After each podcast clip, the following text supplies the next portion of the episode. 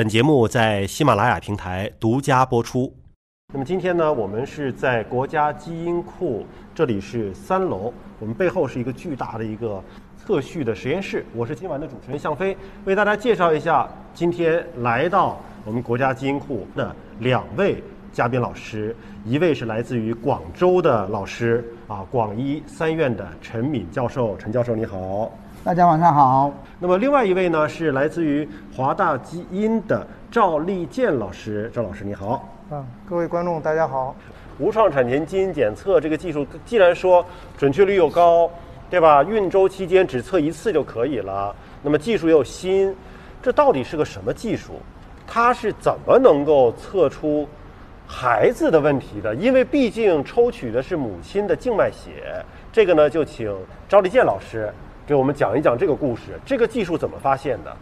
好的，其实刚才陈敏主任介绍了一个整个唐氏综合征的一个发生的机理，那么大家可能就知道了，唐氏综合征的机理其实是二十一号染色体由正常的两条变成了三条，那么它的发生机理肯定是在基因层面上发生了变化，但在早期八十年代的时候所采用的，刚才陈明教授讲的。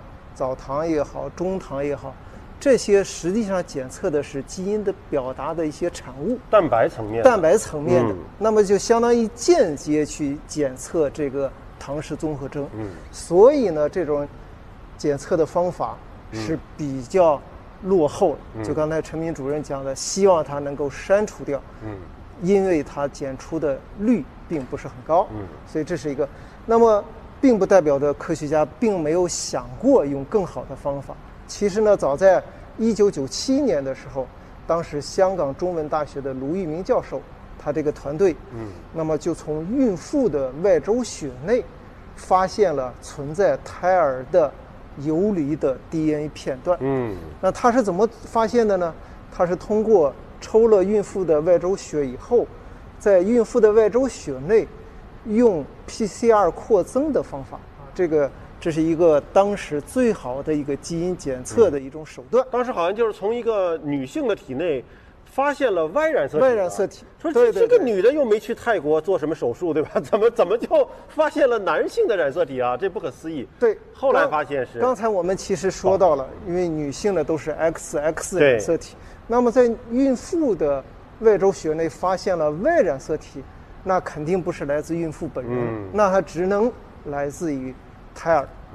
所以呢，就证实了这个孕妇体内是存在胎儿的游离的 DNA 片段。嗯，那么这个片段是怎么形成的呢？是孕妇的胎盘滋养层细胞，它在发育过程中逐渐的有一些新陈代谢。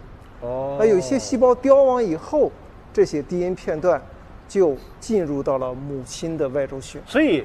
胎盘当中的基因其实是有宝宝的基因的，啊，然后它胎盘又是跟母体紧密相连的，在新陈代谢过程当中就会有一些，呃，散落的片段在外周血当中发现了。而且这个片段呢还有个特点，嗯，就它的 DNA 片段的含量会随着孕妇的孕周的增加，哦，这含量也会提升。对，右边这张图就是孕周的周数越高，那么妈妈体内的。宝宝的 DNA 片段的含量就越高啊，所以它呃做这个检测它是有一个要求的，不是说我刚怀上第一周就能够检测的，对吧？是的，它还是有一个周数要求，就是让胎儿的 DNA 的浓度在母血当中的浓度要达到一定量，那么更容易被检出。所以呢，到了十二孕周以后，嗯，DNA 的含量就非常的稳定，嗯，并且会增高，就足以能够检测出来。对啊，咱们看一看检测的方法。很多人关注说怎么检测啊？啊，妈妈的血放到了这个试管当中，抽取出来了。抽取出来之后，下一步怎么做？那么刚才讲到，如果能把这个血液游离的 DNA 片段抽取出来以后，嗯，我们就用了最先进的高通量测序仪器。先那么要从血中提取 DNA，对啊提取完，这其实是实验室当中操作的一个步骤啊，步骤我们就不给大家详细解释了。反正就是从血液当中把 DNA 提取出来，提取出来这个 DNA 其实应该包含了妈妈，也包含了包含了胎儿的啊，都包含是的了。是的但是你想，妈妈是正常的嘛？妈妈不是三体啊，所以如果在这里边发现了三体的 DNA，那肯定是宝宝的，对吧？因为你妈妈是一个健康的女性嘛。那么通过这种高通量的测序，测序完了之后呢，再通过数据分析和比对，对，最后就能判断出那么哪个孕妇所怀的这个胎儿是异常的。这个实验室过程需要多长时间呢？这个一般从拿到这个血液到能够出具这种检测报告，大概是五个工作日。五个工作日五个工作日啊，所以它不是一个一蹴而就的事情啊，它需要实验室当中的实验，还需要后期的数据的分析，还要再出我们看得懂的报告啊。是的五个工作日左右，这就是一个比对了。这是陈敏教授在八十年代就已经接触到的传统的血清学的一个筛查。那么这是在有了新款手机的时候 出现的基因的一个检测啊。但这里有三种疾病，唐氏综合征是我们一直在说的，明天是世界唐氏综合征日啊。那么还有一个爱德华，还有一个帕陶氏，这是两个什么疾病？刚才我们已经说清楚了，就是唐氏综合征的是二十一号染色体对，变成了这个三条，那么接下来的两个呢，爱德华呢是十八号染色体变成三条，换句话又叫十八三体综合征。不同的染色体，哎不同的染色体。但是它们的特点都是多了一条，多了一条。嗯。帕涛氏综合征呢是十三号染色体多了一条。嗯，那么我们研发的这个华大的这个无创产前基因检测技术呢，嗯。对这种疾病的检出率是非常的高的。嗯。我们列在这儿的这个数据，比方说对唐氏综合征的检出率达到百分之九十九，嗯这个呢不是华大凭空捏造的，这是我们基于大量的样本的检测、分析结果得出来的，嗯这是一个而且并且已经发表了学术文章。对，这是一个结果，就是通过大量的实践梳理出的一个数据的结果。是的，嗯是的，爱德华是百分之九十八，帕陶氏是百分之九十九那么综合起来是百分之九十九。是的那么这边的血清学的筛查，我要问一下陈敏主任，为什么有这么大的跨度？它的检出率是从百分之六十到百分之八十，这个不太稳定啊。如果说无创 DNA 来说，不同的实验室之间也会有一点区别，嗯，但这个区别应该说没那么大。嗯，呃，血清学筛查，正如我跟你的高度的跨差别有这么大一样 我们。差不多，差不多。血清学筛查本身来说，就是刚才我说的这个质控非常的重要。嗯，就可以说有的医院做就是百分之六十，他怎么做都百分之六十。对有的医院做可能质量控制的好，就达到百分之八十，这个水平的差距就有这么明显，是吧？嗯、你让我想起了中国足球，嗨，什么哪壶不开提哪壶，什么不但是中国足球就等于唐氏筛查。啊？哎，这看看这是价格的问题啊，因为之前呢，关于这个新冠病毒的检测，呃，也有这网上的一个价格，说美国特别贵啊，那么在中国是全免费。当然，中国是举国之力，也是用了医保的力量，用了全国的力量来做这个事情。那么像无创产前基因检测这个技术本身是全世界应用的，它并不是中国独有的，全世界应用，可是全球的价格差异很大。赵老师，为什么全球的价格差这么大呀？呃，是的，那个刚才向飞主任提到，前段时间这个刷屏的就是美国的网友说，我要在美国做一个新冠的筛查，需要三千二百美金美金所以很多美国的老百姓是做不起这个筛查的。嗯那么反过来再看我们这个无创产前基因检测，嗯那么我也列了一下，这是在全球的一个价格的分布。那我们可以看到，最高的是美国，大概两千美金左右。两千美美金左右啊，两千美金。但是呢，，美国呢，呃，有一部分买的保险的这个孕妇呢，可以通过医保来支付了。嗯啊，这更多的是商业保险。嗯，那么除了美国之外，我们再看看欧洲、欧洲也很贵。新加坡，就是我们东南亚，包括我们的近邻日本。嗯那么这项检测技术的成本啊都非常高，大我给大家读一下，因为可能网友会看不清楚这个画面。日本呢是一千美金，大约是七千人民币。那么在新加坡呢是六百美金，大约是四千两百人民币。澳大利亚呢是四百五十美金，大约是三千两百人民币。那么在西欧啊，西欧呢是四百五十欧元，大约是三千五人民币。东欧啊，东欧呢是俄罗斯这边哈，大概是五百五十欧元，大概是四千两百五十人民币，都是几千块钱人民币以上的。贵的呢的要一万多人民币，对吧？是的那为什么在中国现在这么便宜？我们看到中国平均大概是一千五百人民币。那么在有些地方，你像河北省全省、深圳市、长沙市已经全免费了。当然，这个免费是包含在医保范围内了，是吧？呃，是这样的。嗯那么的通过这个地图呢，其实我们也看到，在中国做这项检测费用是最低的，对全球最低的对。，甚至那为什免费，是吧？是，为什么是最低呢？是因为这个领域是中国科学家最早参与研发的。嗯那么华大基因呢，其实从2008年就做了这个技术的研发，嗯也是在全球最早应用的。嗯那么再加上呢，我们所采用的检测设备，也就是我们刚刚在楼上看到的高通量测序仪器，这也是华大独立研发的机器，所以呢，我们就把它的检测成本降到了最低。领首先先就是中国的科学家，是。对吧？中国香港的卢玉明教授，那么中国科学家来发现了这样的一个情况，有了这样的技术专利，有了这样的研究，而我们的上游的检测的设备也是国产的，是的。也是自主可控的，成本可及的。那么整个的这个全流程，嗯。可以说我们就有这样的信心，用这么低的价格来让所有的孕妈妈能够享有这样的服务，对吧？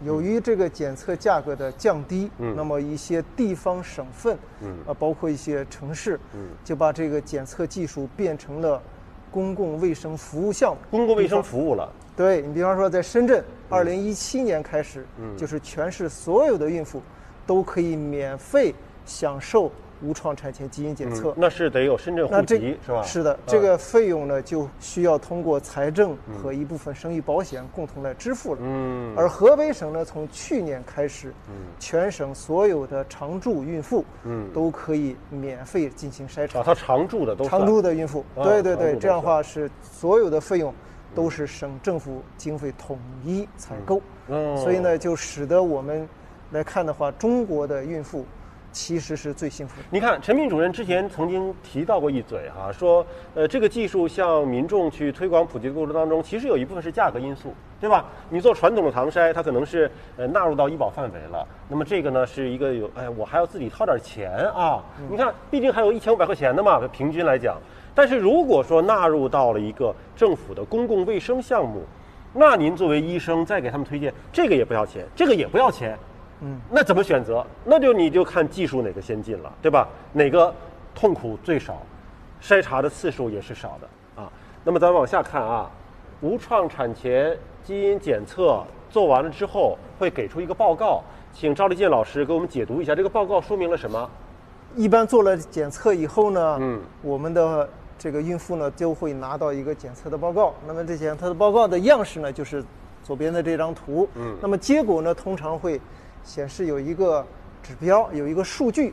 那这个数据呢，有一个参考值，这个参考值是三。嗯那么如果你的检测的结果小于三的时候，那么显示这个结果叫低风险。低风险低风险什么意思呢？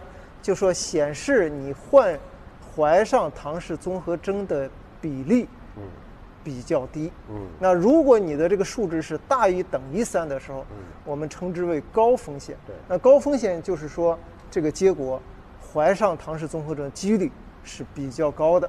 这个我就要问一下广医三院的陈敏教授啊，陈敏主任，呃，当您拿到了这样的一个高风险的检测报告啊，提示高风险，您下一步怎么做？因为之前说了，这仅仅是一个筛查的手段，最终做产前诊断确诊需要做什么呢？高风险意味着这个宝宝有问题的概率挺高。嗯那么，如果你要再复杂一点，你从数学上来说，你要告诉他大概这个高风险的阳性预测值大概是多少。但是我们不要这么太复杂，因为孕妇也听不懂。嗯那么通常来说，你要给他做一个超声波检查，看看它有没有存在任何的超声的异常。嗯另外一个看看它的孕周是多少。如果它很早的去做无创，比如说十二周做十三周得到报告，那么我们可以考虑去做早孕期的这个绒毛活检，来确诊它的染色体有没有问题。如果说你这个无创结果出来已经是十六周以后呢，那那么我们只能选择最常用的方法，就是羊膜腔穿刺。嗯羊膜腔穿刺的做法，就是用一支细针嗯，穿到这个宝宝的肚子里面。我觉得这是您大显身手的时候到了。我想跟大家要说明一下，嗯羊膜腔穿刺虽然说是一个所谓的叫手术，但实际上来说，它跟打针、抽血没有太大的区别。所以有些人很怕，其实不用太担心的。我知道有些人，有些妈妈在那里晕倒了，实际上真的没必要，它就是普通的针，哦，没有这么长，这管儿长，这是管长。啊，管大家看一看，如果说，比如说这个宝宝，嗯。因为这里有些空间，那么其实这个针进去以后，我们是在这个超声波的观察下面，嗯，会看这个针是往哪个方向来走的。这样我们就不会伤到宝宝。嗯。所以很多孕妈妈问我，哇，医生啊，这支针扎进去会不会伤到我的宝宝？我的回答说不用太担心，嗯。因为所谓的大家知道了什么 B 超啊，我们叫做超声波检查，那个医生通常的做法是，如果我是右手拿超声探头的话，我会左手拿针，嗯。这样下去，这样我会全程看着这个针的走形，嗯这样我就不会伤到宝宝。另外呢，宝宝也很机灵，如果说你的针要碰到他的时候，他的手会挡过去，其实这样对他来说不会有太大的伤害。总体来说，在中孕期，这个羊膜腔里面是挺多羊水的，所以你找到一个合适的位置进针的话，总体来说是比较安全的。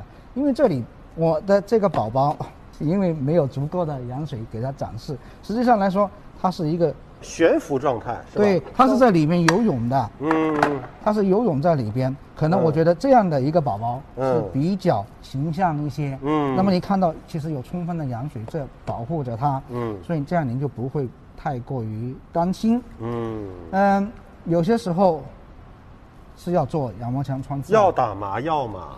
其实不需要打麻药。就是他们这张图很形象的，对吧？针就是您手中拿的这个针，嗯对。然后孕妈妈其实就是在肚脐下面一点的这个位置往肚子里扎，嗯。当然要在超声引导的情况之下，嗯。而且不打麻药，不疼嘛。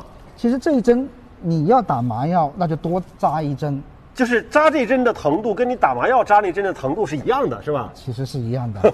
因为大家想一想，嗯，您在怀孕期间总是要好几次产检，对，好几次产检，比如说二十四周左右要去抽那个血糖，嗯那抽血糖你知道空腹血糖一次，嗯然后餐后一小时、两小时都要去抽，那至少抽三次了，嗯是不是？其实没那么可怕的，没那么可怕但是当你需要做这个穿刺的时候，你是要做的。嗯比如说怀疑这个宝宝有染色体的问题，怀疑他有单基因疾病。